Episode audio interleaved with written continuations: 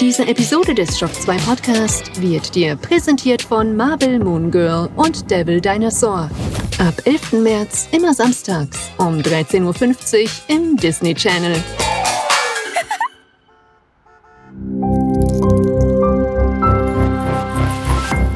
This is Shock 2. The cold silence of space only punctuates the feeling of death that emanates from this virtually lifeless planet. Only one thing is alive and well here evil. And it must be destroyed, decimated, exterminated.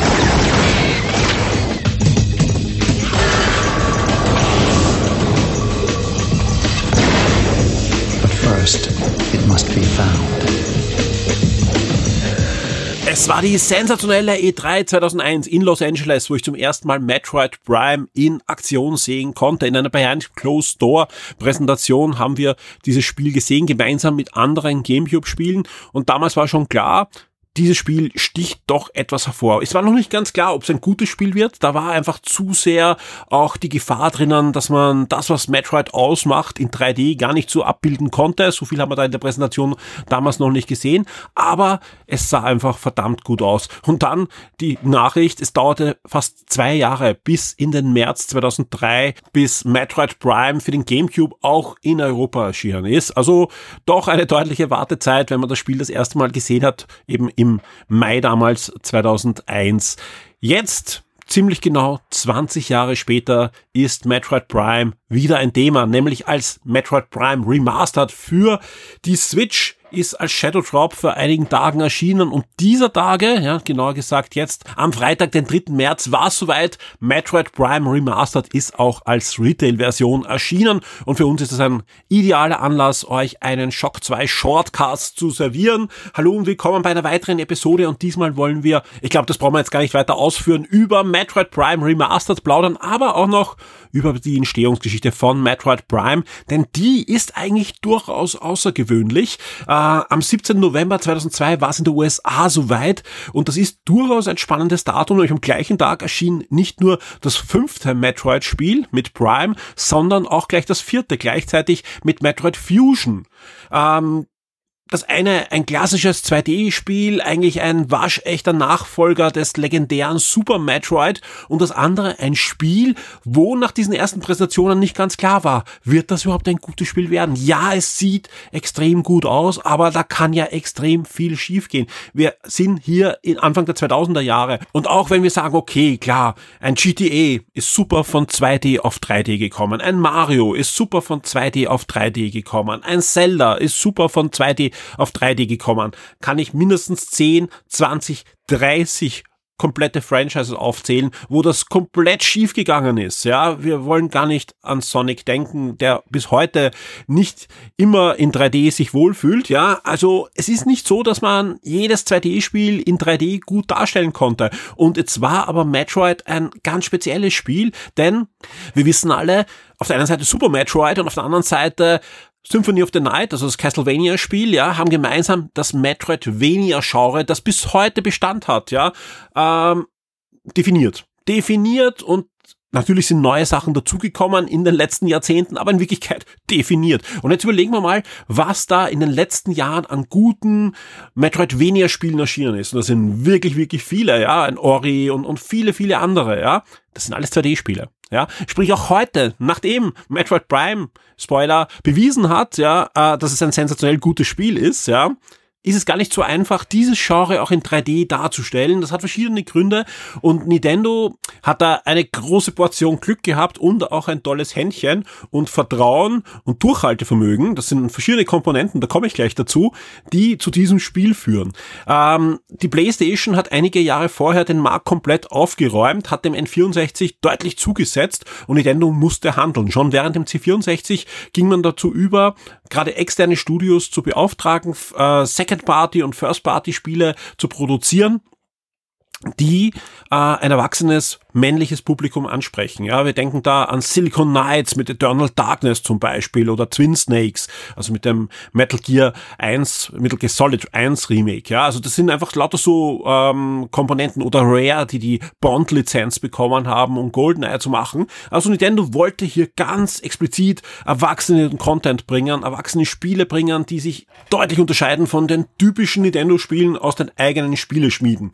Die Retro-Studios wurden dann aber trotzdem neu gegründet, auch mit Geld und mit der Intention von Nintendo, als damals aber trotzdem noch externes Spielestudio, solche Spiele zu produzieren für den für den N64 als erstes noch und dann für den GameCube. Ja, ähm, das ist ganz wichtig zu sagen, denn das lief am Anfang nicht gut. Der Kern der Leute, die da sich zusammengesetzt haben und eine neue Studie gegründet haben und wirklich auch dann viele, viele Mitarbeiter auch schon angeworben haben, waren ehemalige Turok-Entwickler. Also eigentlich die, eigentlich die Leute, die hinter Turok standen, waren da im Kern. Aber es gab jetzt nicht die Intention, da nur First-Person-Action-Spiele oder so ähnlich zu machen, sondern da war man für alles offen, man hat sich auch Leute von verschiedenen Genres geholt. Wenn man sich zum Beispiel anschaut, ja, wer da der Exekutivproduzent war von Metroid Prime. Das war niemand geringer als der Entwickler von Master of Orion, also von einem der besten Strategiespiele in der damaligen Zeit, ja, der hat da an, an Metroid Prime dann mitgewirkt, ja, aber auch von Electronic Arts sind viele Entwickler gekommen. Also es war ein, ein, ein ziemlich bunter Haufen und man hat gleich vier Spiele für Nintendo in Angriff genommen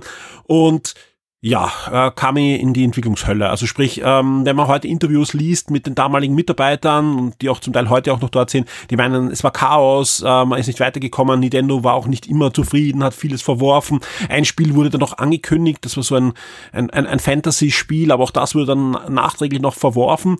Aber trotzdem, Nintendo hat an diese Firma geglaubt und sie hatten eben einen Prototyp für ein First-Person-Action-Adventure und dann streuen sich ein bisschen die Legenden, wer wann wie äh, draufgekommen ist, da könnte man einen Metroid machen, weil gerade eine Firma, die bis jetzt eigentlich nichts auf die Reihe gebracht hat, dann eine der wertvollsten Marken zu geben von Nintendo, äh, ist natürlich äh, so eine Sache. Äh, die Legende, die am schönsten klingt, ist, dass Miyamoto selbst äh, dann die Idee hatte und gesagt hat, okay, da passt Metroid drauf. Und wenn man weiß, wie Nintendo arbeitet, haben wir auch schon öfter drüber geplaudert, dass Nintendo eigentlich immer Prototypen macht, ohne da ein Mario, ein Kirby, ein Yoshi, ein Metroid äh, drauf zu klatschen. Also sie machen ein Spiel, einen Prototypen, ein, ein, ein Gameplay-Loop und so weiter und dann überlegen sie sich, wo passt da am besten Mario dazu, Kirby dazu und, und oder ein neuer, ein neuer Charakter. Gibt ja auch solche Sachen bei Nintendo. Also die, die Arbeitsweise ist eigentlich so. Und eigentlich ist es komplett egal, ob es wirklich Shigeru Miyamoto selbst war,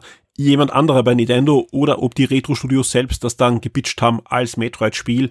Irgendwann wurde aus diesem N64-Prototyp, Achtung, wir sind hier noch in der N64-Zeit, äh, der Entschluss gefasst, wir arbeiten am Metroid Prime für den GameCube. Und ab dann kann auch noch immer alles schiefgehen, denn wir wissen eben, es gab noch keine 3D Metroidvania-Spiele. Äh, dann gibt es so Dinge wie den Morphball, ja, ähm, den in der Ego-Perspektive darzustellen, das stelle ich mir auch gerade nicht so toll vor. Sprich, irgendwann ist man auch da drauf gekommen, man geht dann in eine andere Perspektive und, und, und, ja. Und dann darf man nicht vergessen, ja, wir sind hier Anfang der 2000er Jahre, das Spiel muss rauskommen und muss eigentlich perfekt sein gerade wenn es ein Nintendo-Spiel ist, ja, darf das kein Bugfest sein. Jetzt haben wir aber da ein chaotisches Studio, was kein Spiel bis jetzt auf die Reihe bekommen hat, ja. Auch hier gibt's jede Menge Interviews ähm, äh, nachzusehen. Gerade jetzt in den Tagen der Remastered-Version ist da wieder einiges erschienen, aber auch vorher gab's da schon einiges nachzulesen.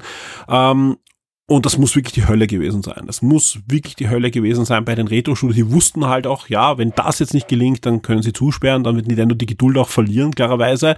Äh, das Spiel muss fertig werden. Ja, also sprich, das, da gab es dann schon Termine und, und äh, Nintendo ist jetzt nicht so oft bekannt dafür. Klar gibt's Verschiebungen auch bei Nintendo, aber jetzt in der Regel halten die eigentlich sehr gut ihre Termine ein.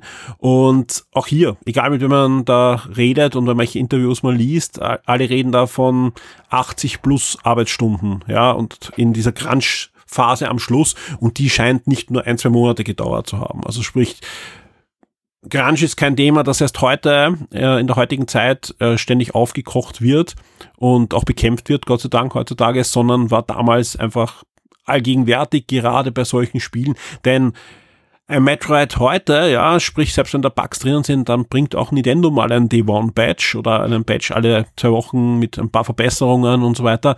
Da war es aber klar, wir können das nicht. Der GameCube hat keinen Online-Anschluss und auch keinen internen Festplattenspeicher oder so weiter, wo man das Spiel dann patchen kann. Und ich sag's mal ganz ehrlich, wir wussten das natürlich nicht. Also wie gesagt, wir haben das Spiel, ich glaube eh im November mit der US-Version, damals als, als Debug-Version. Wir hatten da so einen türkisen GameCube in der Redaktion, der ja Vorab-Software lesen konnte. Und ich glaube, Metroid haben wir dann zur OS, zum OS-Release hatten wir Metroid Prime dann schon in der Redaktion und konnten da schon loslegen. Und es war einfach ein perfektes Spiel. Ja, ich weiß, wir wissen alle, Endgame, Artefakte und so weiter und auch die, die Unterwasserlevel und so weiter, das ist nicht perfekt, ja, aber, aber es ist trotzdem für damalige Verhältnisse, ja. Und, und jetzt kommen wir dann gleich zum Remaster, ja, was besser aussieht, aber im Grunde das gleiche Spiel ist, ja und es spielt sich noch immer richtig gut. Ja, jetzt haben wir da ein Studio, was ihr erstes Spiel auf den Boden bringt, ja, wo eigentlich alles hätte schiefgehen können und sie liefern so etwas ab. Ein Spiel, das nach 20 Jahren noch immer mitspielt. Ein Spiel, das nach 20 Jahren noch immer mitspielt, wo rechts und links riesige Teams mit deutlich mehr Budget Spiele abliefern, die deutlich schlechter sind. Ja, äh, ein Spiel, das vieles neu definieren musste, ja, weil es einfach kein Genrevertreter gab. Ja, ein Spiel, wo die Leute Angst haben, okay, oh, Nintendo, ein amerikanisches Studio, na klar, jetzt machen die einen Ego-Shooter draus, bam, bam, bam, jetzt wird nur noch geballert bei Metroid. Nein, ja, es spielt sich im Grunde wie Super Metroid in der First-Person-Perspektive. Sprich, ja, man hat natürlich ein, ein Gang-Gameplay, aber es hattet ihr bei den 2D Metroids auch. Auch da wurde auf Gegner geschossen, ja, nur jetzt aber in einer Art und Weise, die natürlich an Ego-Shooter erinnert, aber es ist ein Metroidvania-Spiel. Es ist viel wichtiger, die richtige Waffe zu haben, um die Tür öffnen zu können, als die richtige Waffe zu haben, als einen Gegner zu erledigen. Klar, bei Boss schaut es wieder ein bisschen anders aus, aber ich kann mich einfach noch erinnern, wie wir dieses Spiel dann in einer fertigen Version bekommen haben, es testen konnten und mit offenem Mund vor dem Fernseher gesessen sind. Wenn du zum ersten Mal checkst, wie gut dieser Morphball geht, ja, und nicht nur, weil die Steuerung sehr gut funktioniert hat, ja, sondern weil einfach das Leveldesign einfach so ausgeklügelt ist, ja, weil du hast einfach diese Rampen für den Morphball, wo du am Anfang einfach noch dir denkst, boah, wie geil wäre das, wenn da jetzt der Morphball raufgehen würde, ja, und dann verwandelst du dich in den Morphball und kannst diese Rampen verwenden, um wieder in andere Areale zu kommen. Du hast nachher diesen Bomb Jump, ja, um nochmal höher springen zu können es ist einfach herrlich und man kann einfach dieses Spiel auch heute noch wunderbar durchspielen. Gerade in dieser Fassung, die jetzt erschienen ist, denn die Grafik wurde deutlich aufgebohrt. Also man kann es gar nicht anders sagen. Das Spiel sieht modern aus, das Spiel sieht frisch aus, das sieht verdammt gut aus für ein Switch-Spiel. Und auch wenn man früher über diese Gamecube-Steuerung nichts Böses sagen konnte, ja, weil so viele Ego-Shooter gab es ja damals noch nicht für Konsolen, sprich diese Halo, Call of Duty-Steuerung, die man überall heute hat, die war noch nicht so präsent wie heute. Äh, wenn man sich nämlich anschaut, wie Metroid Prime mit einer Gamecube, mit einem Gamecube Joypad zu steuern geht, ist das eigentlich eher bei GoldenEye, also mit Original GoldenEye Steuerung, als bei Call of Duty oder bei Halo. Umso cooler ist wirklich, was Nintendo hier gemacht hat bei Remastered, denn sie haben wirklich gesagt, okay, wir können's, wir machen's, wir machen's einfach allen recht. Ihr habt die Wahl zwischen der Original GameCube Steuerung und ihr könnt sogar einen GameCube Controller über den Adapter für Super Smash Bros. anschließen. Das funktioniert perfekt, ja. Ihr könnt äh, spielen mit einer modernen Ego-Shooter Steuerung, mit dem Pro Controller oder äh, mit den zwei Sticks auf der Switch. Das ist auch kein Problem, funktioniert perfekt, ja. Ihr könnt aber auch, und die wirklich, wirklich gelungene Wii-Steuerung, der Triology auf der Wii, könnt ihr auch verwenden. Ja, und das ist wirklich das ist mit Pointer und das ist macht enormen Spaß, weil ihr habt ja nicht nur äh, die Möglichkeit zu schießen, sondern ihr scannt, ihr forscht, ja, und das ist mit einer, dieser Pointersteuerung, ich kann das wirklich nur jedem empfehlen, das auszuprobieren, denn die funktioniert sogar nochmal besser als damals auf der Wii und auf der Wii hat das wirklich gut funktioniert. Aber ihr habt jetzt vier verschiedene Möglichkeiten, das Ding zu steuern. Ihr habt die Dual-Stick-Steuerung, also das ist eigentlich eine moderne First-Person-Steuerung, die drin ist. Ihr habt die Original Nintendo Wii Triology Steuerung, also mit Pointer hauptsächlich, ja. Dann gibt's eine Hybrid-Variante, die ist eine Mischung aus klassischer Steuerung und Bewegungssteuerung zum Zielen. Funktioniert auch wirklich gut, also auch das unbedingt mal ausprobieren. Es gibt einen Classic-Modus, der sagen wir mal, emuliert die ursprüngliche GameCube-Version des Spiels. Also jetzt nicht grafisch und so weiter, sondern halt vom, von der Steuerung. Also die ist, die ist anders. Ja, also man, man, wenn man sich den GameCube-Controller anschaut, der hat ja auf der Seite trotzdem einen zweiten Stick. Den hätte man eigentlich verwenden können für eine Dual-Stick-Steuerung, aber das wird anders verwendet. Also wie gesagt, wenn man es wenn man es ausprobiert, wird man es dann merken. Äh, da könnt ihr entweder mit der Switch spielen oder Pro Controller oder wie gesagt Adapter dran und ihr könnt einen klassischen originalen GameCube Controller verwenden fantastisch. Also ich sag ganz ehrlich, da, da hüpft mein Herz äh, bei dieser Variationsvielfalt, weil auch das nicht irgendwie dazugeklatscht wurde, weil das nicht irgendwie schlampig gemacht wurde, sondern weil das wirklich jeder einzelne Steuerungsmodus ja funktioniert auf seine Weise wirklich, wirklich sehr gut. Sprich, ihr habt die Möglichkeit, euch einfach einen auszusuchen, der euch liegt und ja, könnt dieses Spiel auf eure Art und Weise erleben und das macht einfach Spaß. Ja, es macht einfach Spaß, weil die Grafik ist aktualisiert. Wenn ihr zum ersten Mal Meta Ripley da entgegenschaut, der hat noch nicht so furchterregend ausgesehen wie in diesem Spiel und Prime war ja generell das erste Spiel, wo man gemerkt hat, holla, eigentlich ist es ein Sci-Fi Horror Action Adventure und nicht das typische Nintendo Kids Spiel, ja? Also Nintendo hatte damals schon sich was überlegt, ja? Und das ursprüngliche Metroid wurde ja entwickelt von niemand geringer als dem hochverdienten Nintendo Mitarbeiter Gunpei Yokai, das ist niemand geringer als der Vater des Gameboys zum Beispiel. Viele andere Dinge auch, Virtual Boy, Wonderswan für Namco Bandai, leider dann viel zu früh verstorben bei einem Unfall.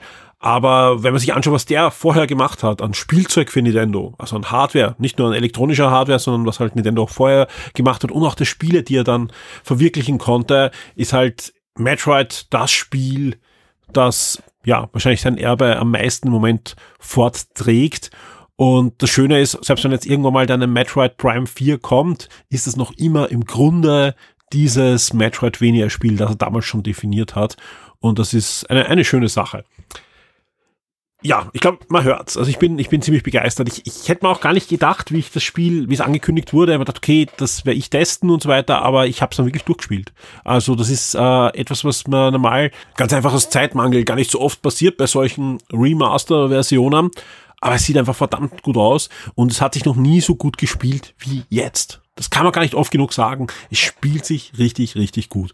Und das Schöne ist, ja, ja, es ist ein Switch-Spiel. Ja, also man kann jetzt keine Wunder erwarten, aber wenn man das Ding auf einem 4K-Fernseher ansieht, auch da sieht's eigentlich gut aus. Richtig gut, ja, weil das technisch super ist, weil die Retro-Studios drauf haben. Man kann es gar nicht anders sagen. Nintendo hat ein Händchen, das hat einen Grund, warum noch vor der Veröffentlichung von Prime damals das Studio komplett gekauft wurde. Es ist ein First-Party-Studio heute haben gar nicht so viele Spiele gemacht, wenn man sich anschaut, was die Retro-Studios so in diesen 20 Jahren herausgebracht haben, ist das jetzt gar nicht so die mega Länge an Spielen. Es kam dann natürlich Metroid Prime 2 und 3 heraus, wobei beide jetzt nicht so wirklich an die Genialität des ersten Teils anknüpfen können. Klar kann man dann wieder coole Sachen dazu, die sie im ersten Teil schon einbauen wollten und dann verworfen haben und so weiter. Trotzdem fand ich den zweiten Teil klar zu schwer. Ja, also wie gesagt, da, da hat man übers Ziel hinausgeschossen, was die Herausforderungen betrifft. Ja, der dritte war dafür dann wieder zu leicht. Trotzdem würde ich mir wünschen, dass beide jetzt dann auch noch neu rauskommen in so einer Remastered-Version. Bitte wirklich in einer, nicht in einer HD-Version, sondern wirklich in einer Remastered-Version.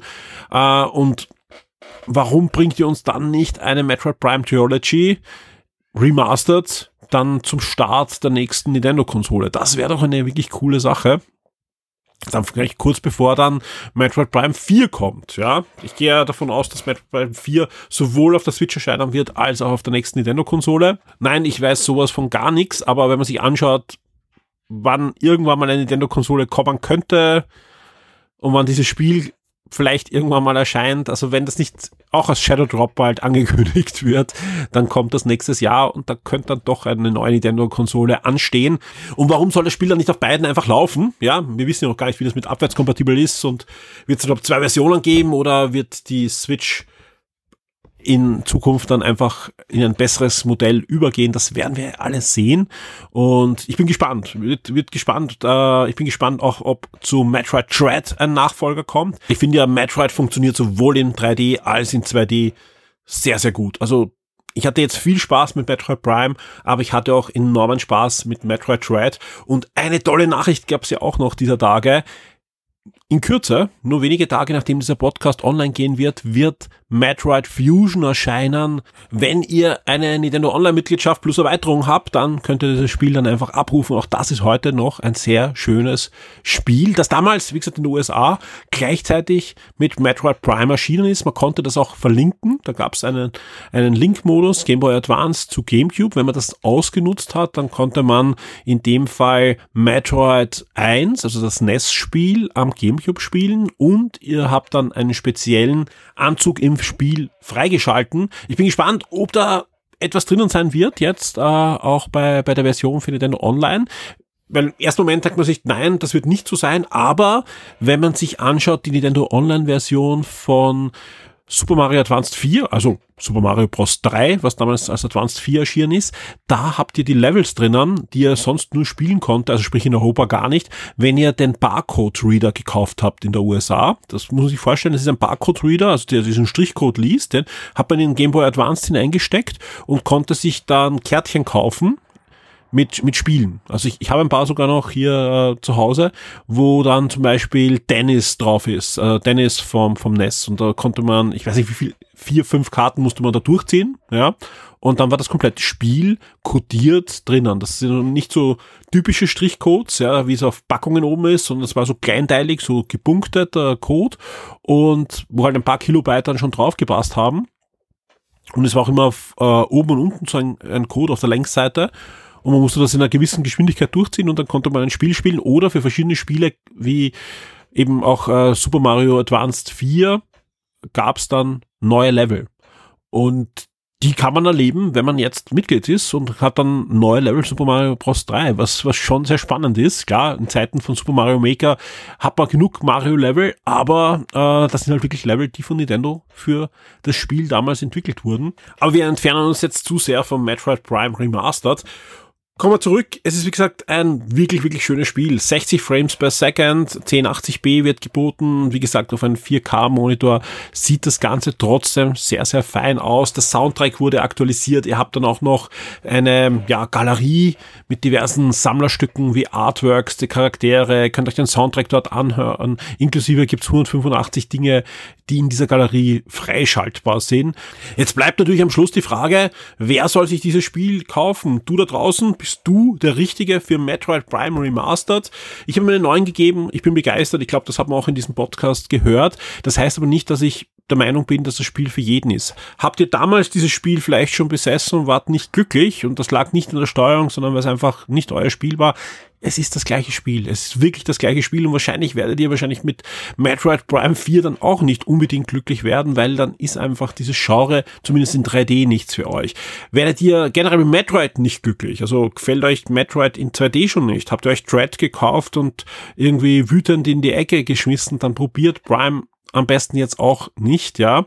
Äh, nicht, weil ich der Meinung bin, dass es genau das gleiche ist, aber es Schöne ist, das wirklich das Schöne und das Gute ist, ja, es ist genau die Essenz. Und wenn euch die nicht gefällt, ja, warum auch immer, dann wird euch Metro Prime Remastered auch nicht gefallen. Das Gute ist, das werden nur wenige sein, denke ich mal, äh, denn es macht richtig, richtig Spaß. Ja, es ist einfach kein blanker Ego-Shooter, sondern ihr habt hier ein extrem ausgeglühtes Spiel mit einem tollen Level-Design, ja, was einfach nach 20 Jahren noch immer eine klare Sprache spricht, nach 20 Jahren noch immer aufzeigt, wie man sowas programmiert. Es ist einfach so ein, ein, ein Spiel, wie auch schon die Mario-Spiele, was man auch Menschen zeigt, die Game Design studieren.